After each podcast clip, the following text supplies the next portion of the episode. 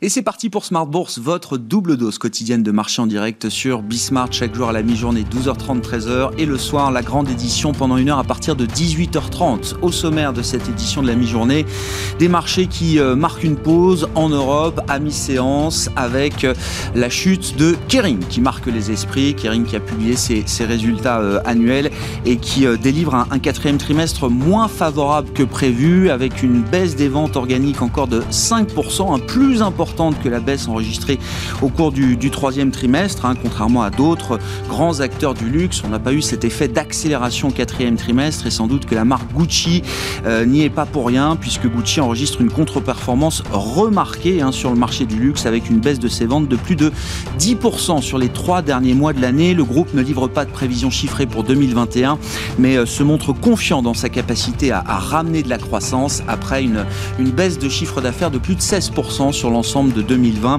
pour le groupe Kering qui a déjà décroché en bourse depuis euh, quelques temps par rapport notamment au leader LVMH, le titre Kering qui signe actuellement la plus forte baisse du CAC, une baisse d'environ 5%. Vous aurez le résumé complet dans un instant avec Nicolas Pagnès depuis la salle de marché de Bourse Direct. Dans la séquence résultats, notez en revanche le, les très bons résultats publiés par euh, M6, hein, en tout cas nettement meilleurs que prévu. Le marché salue la performance opérationnelle du groupe M6, la chaîne plus euh, la radio RTL notamment. M6 qui a annoncé par ailleurs la nomination d'un comité stratégique destiné à examiner les questions de consolidation du secteur des médias sur le plan national. C'est la rumeur qui court depuis quelques semaines. L'allemand Bertelsmann est prêt à vendre sa participation d'un peu plus de 49% dans le groupe M6. Des marchés donc qui marquent une pause alors que les taux continuent de se tendre. Le taux long américain à 10 ans a atteint 1,33%, son plus haut niveau depuis un an. C'est le thème de la refondation qui continue de porter les marchés et une partie du, marché action qui en profite. Hein. Les valeurs très bien valorisées souffrent de la remontée des taux. Kering souffre peut-être aujourd'hui également en partie de la remontée des taux. À l'inverse, le secteur bancaire ou encore le secteur de l'énergie, Total par exemple, en profite largement encore aujourd'hui. Et puis pour la partie macro, on suivra avec attention l'application des ventes au détail aux États-Unis pour le mois de janvier à 14h30. Traditionnellement un, mauvais mois pour la consommation après le boom de consommation de fin d'année mais dans le contexte euh, actuel, avec des chèques qui ont été envoyés encore ces dernières semaines euh, aux ménages américains, ce sera intéressant de, suivre effectivement ce baromètre de la consommation américaine, publication prévue dans deux heures maintenant.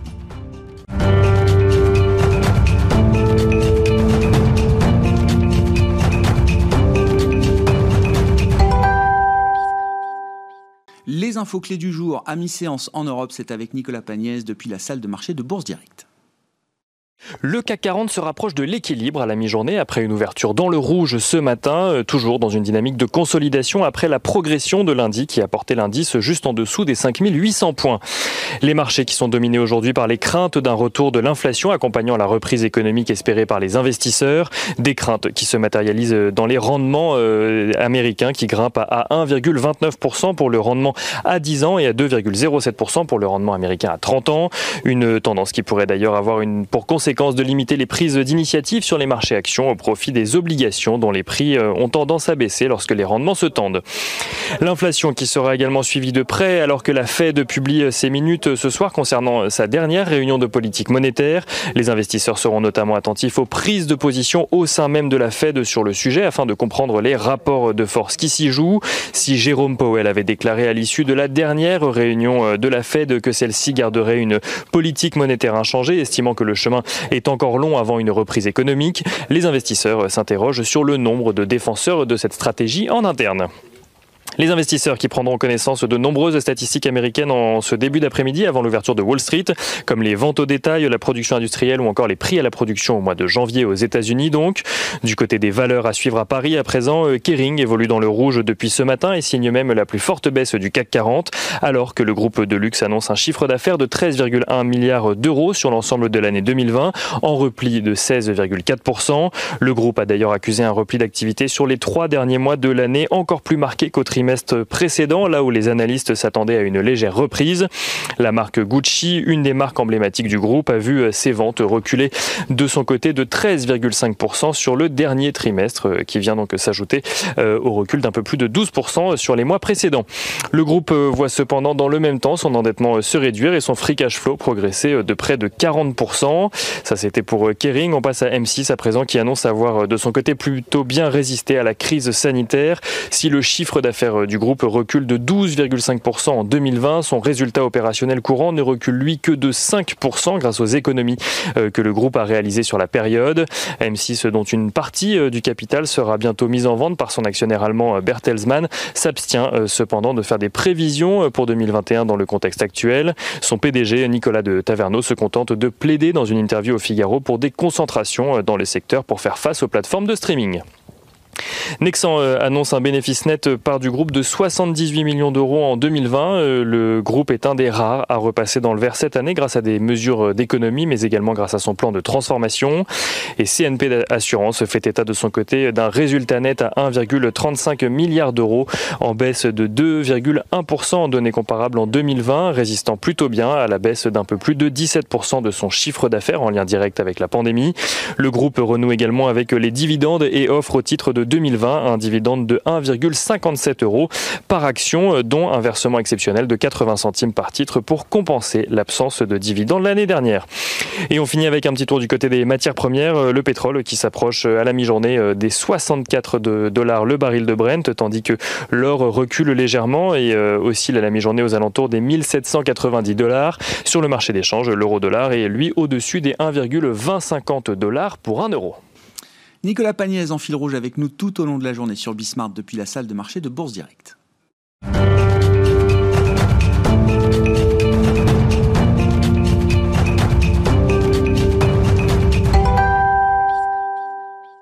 Deux invités avec nous en plateau à la mi-journée dans Smart Bourse pour euh, discuter de la situation de marché. Nicolas Chéron est avec nous, stratégiste chez Zone Bourse. Bonjour et bienvenue euh, Nicolas. Bonjour. Bonjour à Laurent Chauderge également qui est à nos côtés en plateau. Bonjour Laurent. Bonjour. Vous êtes gérant chez BDL Capital Management. Je commence avec vous euh, Nicolas. Vous êtes venu avec une liste de records. Les records sont faits pour être battus et c'est exactement ce qui se passe en ce moment sur les marchés. Oui, effectivement Grégoire. C'est un long fleuve tranquille. Nouveau record sur le Nasdaq, le Dow Jones, le S&P 500. Nouveau record historique aussi cette semaine en clôture sur le DAX, l'indice allemand, qui a donc dépassé euh, les cours euh, pré-Covid.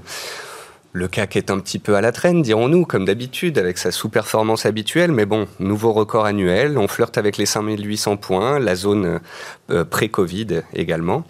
Alors tous ces records sont dus à d'autres records, euh, records de flux entrants mhm. sur les marchés actions ces deux derniers trimestres. Euh, en fait, depuis 20 ans, on a des, records qui sont battus en permanence, hein, à la hausse comme à la baisse, et après des, flux sortants en 2018 puis en 2020 avec le Covid. En 2021, c'est une explosion des flux entrants, tout simplement parce que le marché action est aujourd'hui la seule possibilité d'avoir de la liquidité et du rendement. Euh, on a un record de records historiques euh, avant-hier. C'est quoi un record de record historique en, fait, on n'a jamais vu autant de valeurs du Nasdaq et du S&P 500 inscrire des nouveaux records historiques en une seule séance. Et ce record est deux fois supérieur au précédent. C'est des milliers de valeurs qui d'un coup euh, profitent de l'élan haussier et battent de nouveaux records historiques. J'ai vu que c'était près de la moitié des valeurs de ces indices, là, près de 50% de ces valeurs qui sont sur des plus hauts historiques. Oui, et euh, on regarde, pour ceux qui font de l'analyse technique, lorsqu'on a des, grandes vagues haussières et baissières, le pourcentage de titres qui évolue au-dessus de sa moyenne mobile à 200 séances, qui est la moyenne mobile de référence à long terme, et on approche de 90% des titres qui sont au-dessus. En gros, tout va bien. C'est bien, tout, le monde, participe à la hausse là. Alors c'est assez rare.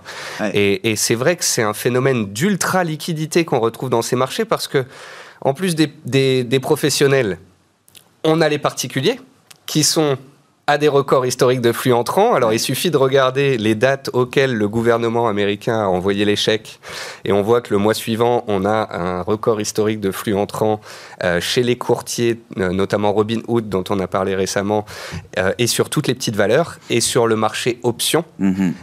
sur le marché options, on est passé de 10 millions de contrats options traités à 30 millions en l'espace de quelques semaines. Donc on peut anticiper qu'à la prochaine vague de chèques envoyés aux États-Unis, euh, les flux entrants des particuliers continuent également. Mm. Et puis on a les professionnels et les particuliers et eux tous sont aidés par qui? Bien évidemment, les banquiers centraux qui, eux, injectent. Ça part de là. Euh, comme jamais on a injecté dans les marchés financiers.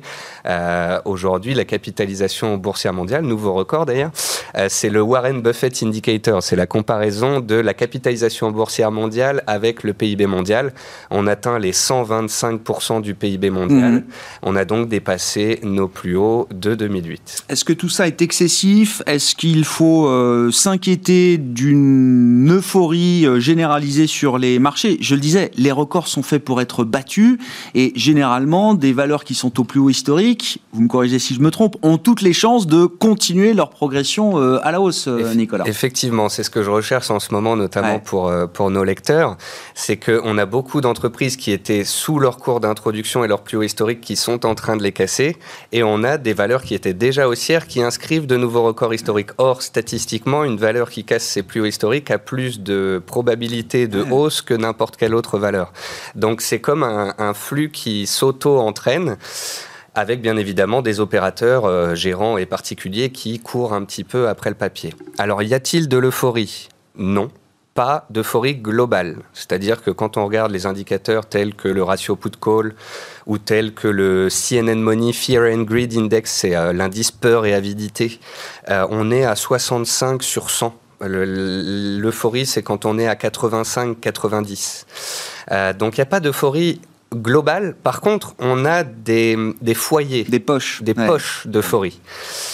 Alors, Bon, rapidement, je voudrais pas parler d'euphorie sur les cryptos parce que selon moi, c'est un méga trend et on a effectivement une adoption généralisée et mondiale qui justifie euh, cette hausse euh, du marché des cryptos qui dépasse aujourd'hui les 1200 milliards de dollars.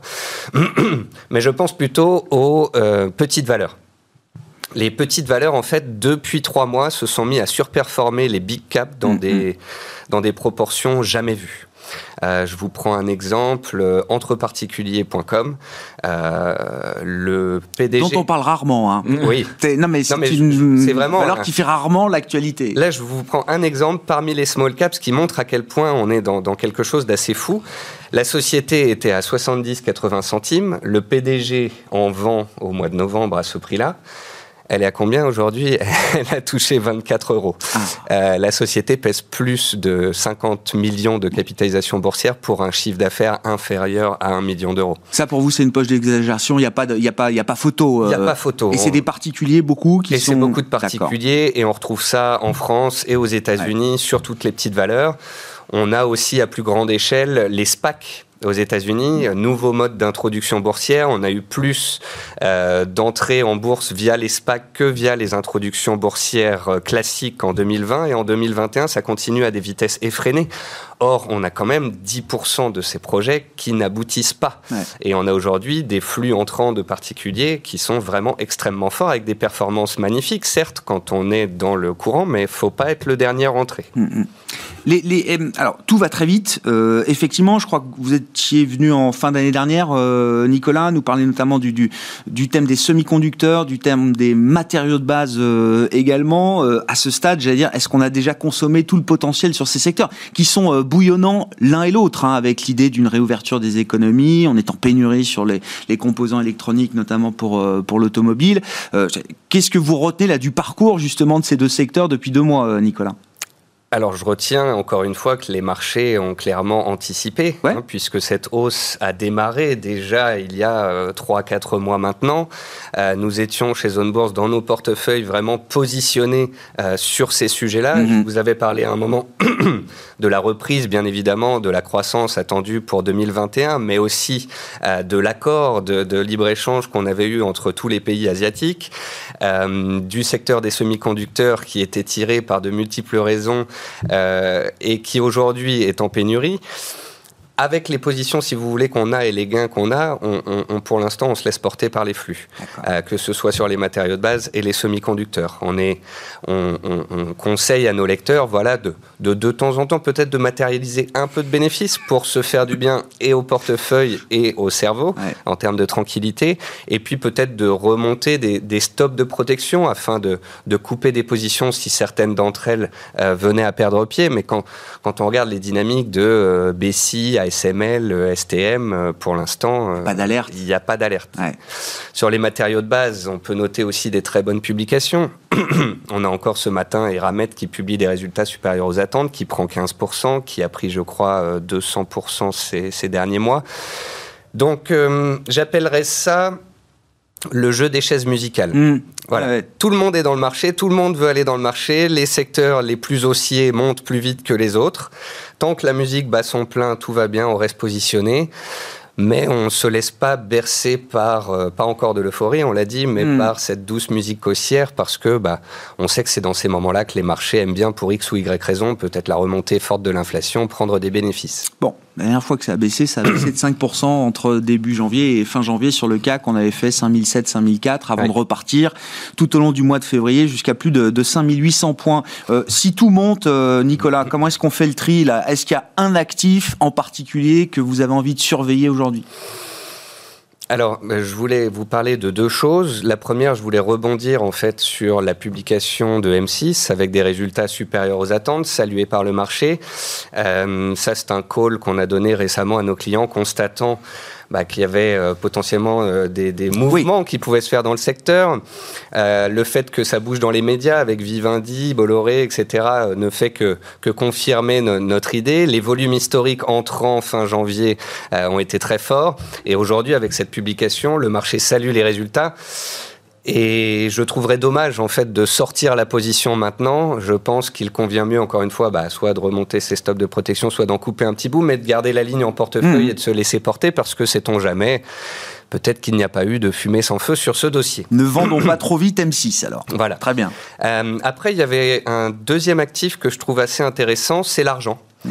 Euh, autant l'or pâtit de la remontée euh, des taux réels, autant les cours de l'argent se tiennent particulièrement bien. Et puis on a failli assister à une sorte de short squeeze sur les cours de l'argent, c'est-à-dire qu'à un moment donné, on a un flux entrant acheteur qui était, trop qui était très fort dans le but un peu de se faire racheter euh, peut-être certains acteurs qui étaient baissiers sur, sur ce métal. On bloque sous les 30 dollars et tant qu'on bloque sous les 30 dollars, pour moi, on peut en avoir un petit peu en accumuler. Mais si on venait, je ne sais pas moi, la semaine prochaine ou dans trois ah mois à casser cette barrière psychologique, je pense que ce serait un, un call de diversification intéressant. Et on peut voir qu'à travers la planète, en ce moment, les achats d'argent sont mm. absolument énormes en physique. Euh, on voit aussi des sociétés qui, qui ont des, des, des, ETF ou des fonds dans l'argent qui sont en train de modifier leur statut, laissant entendre aux investisseurs que s'ils les demandent, ils pourraient ne pas les avoir. Donc il y a quelque chose qui bouillonne aussi sur ce sujet-là. À surveiller l'argent, 27 dollars l'once euh, en ce moment. Si on casse les 30 dollars, vous dites ça devient euh, ça devient stratégique là sur sur plusieurs mois peut-être pour l'once d'argent.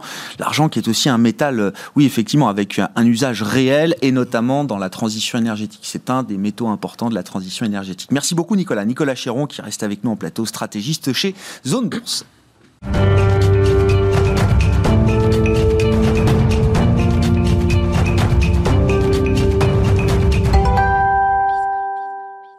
Donc, Laurent Chaudorge, qui nous accompagne en plateau également à la mi-journée dans Smart Bourse, je le rappelle, gérant chez BDL Capital Management. Bonjour, rebonjour Laurent, bienvenue. Euh, c'est 1,7 milliard de d'encours, c'est ça euh, C'est ça, 1,7 milliard euh, d'euros d'actifs sous gestion. C'est une société qui a démarré il y a, il y a 15 ans et euh, qui n'investit que dans les actions européennes cotées. Parfait. Parlons de l'Europe. le grand thème global, c'est le thème de la reflation, Laurent.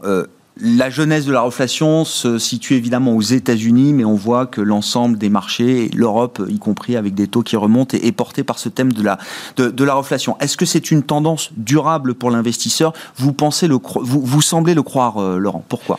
Oui, nous on estime que c'est une tendance euh, structurelle dans le sens où pour nous c'est la seule solution euh, qu'ont les gouvernements pour essayer de pallier à l'endettement qui devient de plus en plus important.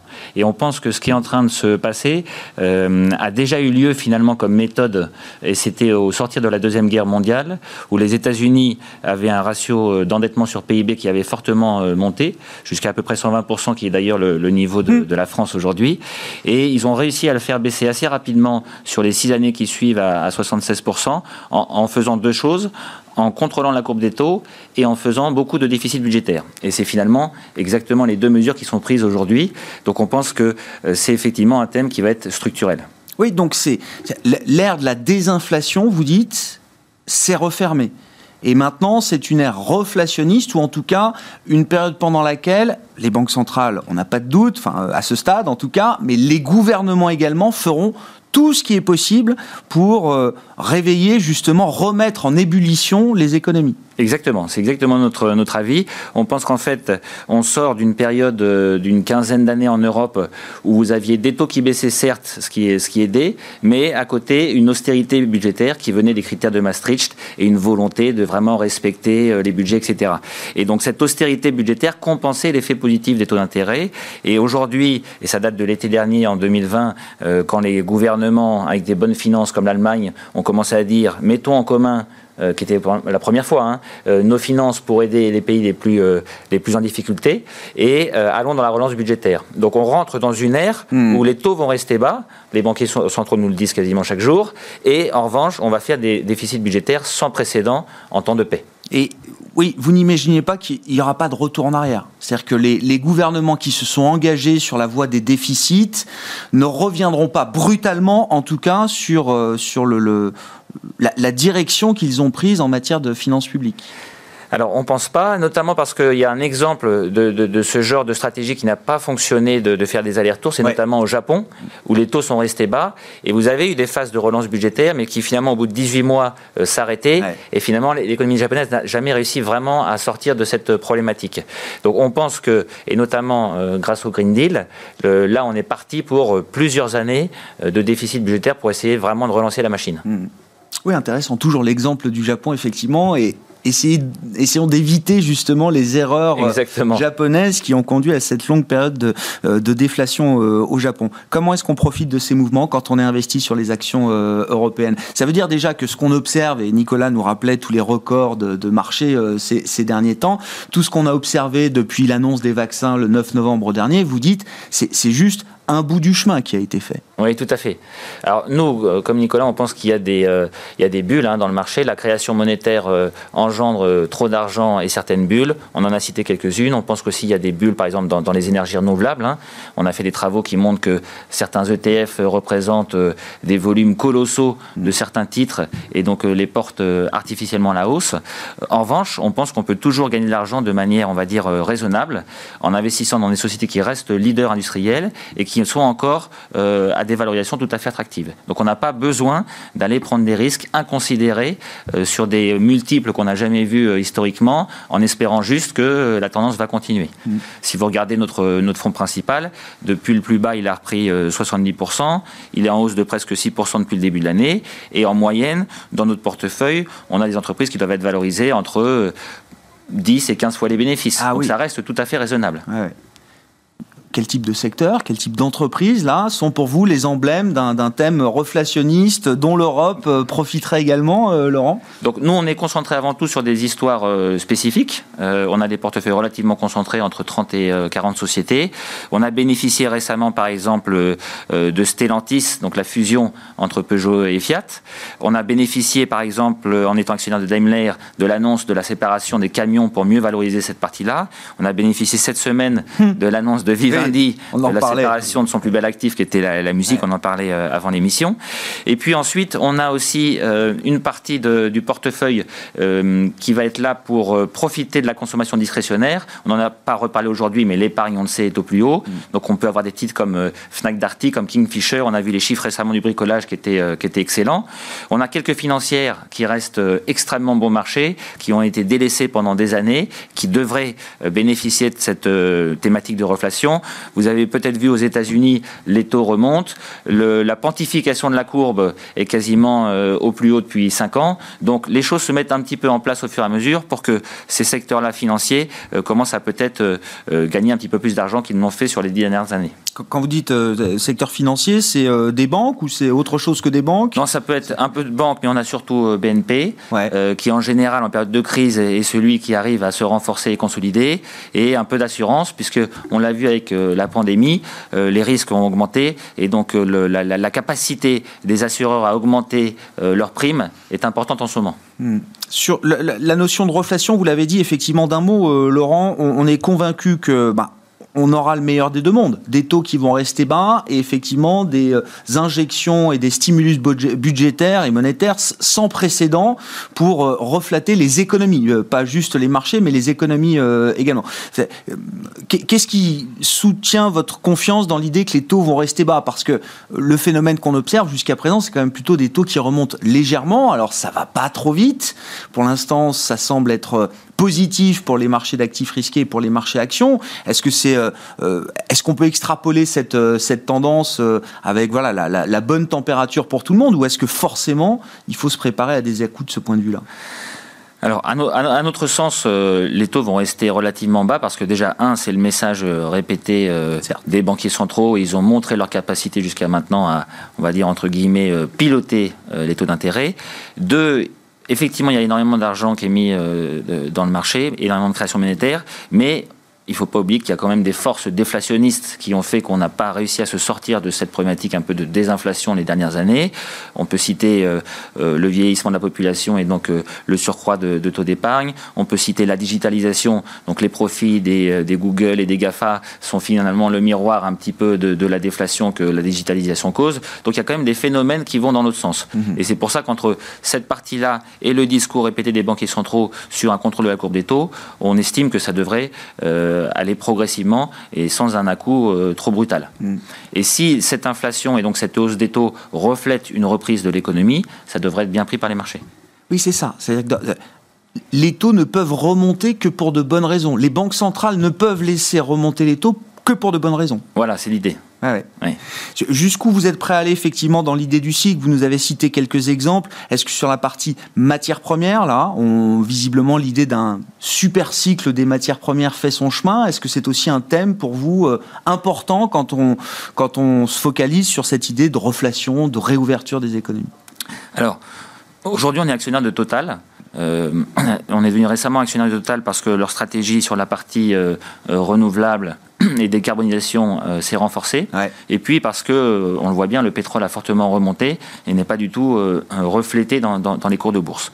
Sur les matières premières en général, c'est pas un secteur qu'on qu'on connaît plus que ça historiquement et notre, notre façon de faire c'est de rester dans notre cercle de compétences. Donc mhm. on regarde, on voit bien les choses qui, se passent, on va regarder si on trouve des entreprises qui sont très exposées à, cela, mais pour l'instant ce n'est pas le, cœur du portefeuille. Mhm. Bon, est-ce qu'on peut imaginer que l'Europe euh, connaisse une nouvelle phase de rattrapage? Généralement, c'est des phases assez courtes, rapides, mais potentiellement intenses. Est-ce que c'est encore une histoire possible devant nous? Alors, vous êtes investi sur les actions européennes, donc euh, euh, j'allais dire, voilà, c'est votre univers d'investissement, mais quand vous regardez le monde dans son ensemble, est-ce qu'il y a justement l'idée qu'à un moment, l'Europe va pouvoir rattraper une partie de son retard en termes de valorisation? Si vous regardez euh, euh, les 20 dernières années, sur les, les 10 premières de 2000 à 2010, euh, la croissance finalement entre l'Europe et les États-Unis n'était pas si, différente. Et c'est vraiment les années 2010-2020 où la croissance de l'Europe a été à peu près 45% inférieure à celle des États-Unis. Et donc, cette idée qu'on on change de paradigme et qu'on actionne maintenant aussi la relance budgétaire, qui était quelque chose qu'avaient fait déjà les États-Unis, à mon avis, ça peut donner des billes à l'Europe à un moment où ses bénéfices sont plus, au plus bas. Et effectivement, sa décote de valorisation est aussi euh, au plus bas. Bon, donc il y a un, un bull case sur l'Europe. Il y a un bull case possible sur l'Europe. On pense que ces phénomènes sont structurels. Le Green Deal va aider beaucoup. Euh, le, enfin, L'Europe est le continent le plus avancé sur cette thématique-là. Et donc on est, on est au bon endroit. Merci beaucoup Laurent. Merci d'avoir été avec nous dans euh, Smart Bourse. Les invités de la mi-journée, Laurent Chauder, gérant chez BDL Capital Management et Nicolas Chéron, je le rappelle, stratégiste chez Zone Bourse. On se retrouve ce soir à 18h30 en direct sur Bismart.